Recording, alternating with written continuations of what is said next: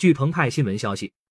三月十七日，清华大学自动化系党委原副书记程鹏逝世，享年四十八岁。三月十七日，著名的分子反应动力学专家韩克利因病逝世，享年五十九岁。三月二十日，山东省立医院临床医学检验部副主任白晓慧于因突发疾病抢救无效去世，享年四十二岁。三月二十七日，血液病学专家周建峰逝世，享年五十六岁。十天内，多位正处壮年的中青年科学家传出不幸消息，令人扼腕。上述讣告经媒体报道之后，国内科技界近日再度关注科学家早夭话题，并呼吁对科技工作者的尊敬不应只停留在意向与宣传层面上。而应该实实在在的关注他们的工作状况以及心理健康状况，从制度安排上为他们松绑。记者注意到，《民主与科学》杂志二零二一年零四期刊发的一篇文章《为什么科学家早夭现象值得我们关注》，近期在科技界广受关注转发。文章作者系上海交通大学科学史与科学文化研究院博士生王科，上海交通大学科学史与科学文化研究院教授李霞。该研究得到国家社科基金重大项目“人工智能伦理风险防范研究”的资助。文章认为，近年来一些青年科学家正值科学事业的鼎盛期，却由于过劳早早的离开人世，造成无可挽回的损失，这被称之为科学家的早夭现象。客观的说，早夭现象是一种典型的资源不合理利用而导致的整个社会和个人的损失。如果能发现早夭现象的一些共性成因，就有可能最大限度上避免此类事件的发生。也就相当于为整个社会创造了价值。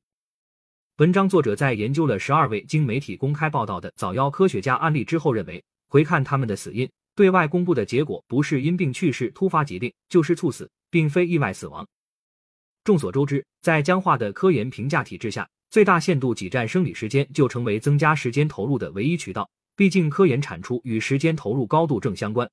而长时间高强度的工作会使交感神经长期处于高度兴奋状态，从而导致血管收缩、血压升高，给心脏带来极大的负荷。此种情形下极易导致猝死。文章指出，在知识快速更迭、产出高度不确定的科技领域，科研本身的难度、社会建制设置的评价体系与生活的琐碎，多重压力聚焦于一个有限的个体身上，而又缺少相应的疏解出口。不客气地说，这些因素的叠加无异于拿生命在做研究。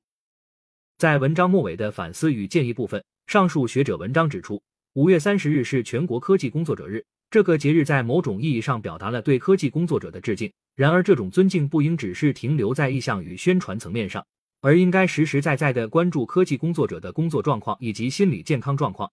从制度安排上为科技工作者松绑。文章建议，屡屡出现的科学家早夭现象并非偶然，它警示我们。首先，通过无限增加时间来提高科研产出，显然是一种原始的得不偿失的做法。在时间的边际效益递减的情况下，侵占生理时间，除了会影响科研人员的身心健康外，收益并不划算。其次，要减少源于体制内的频度过高、强度过大的外来干扰，弱化激励机制，为科技人员营造一个友好的科研文化环境，为学术自由和创造力的释放留出空间。最后，要为那些超时工作、已经陷入精神压力困境中的科研人员提供必要的心理援助以及健康指导。感谢收听羊城晚报广东头条，更多新闻资讯，请关注羊城派。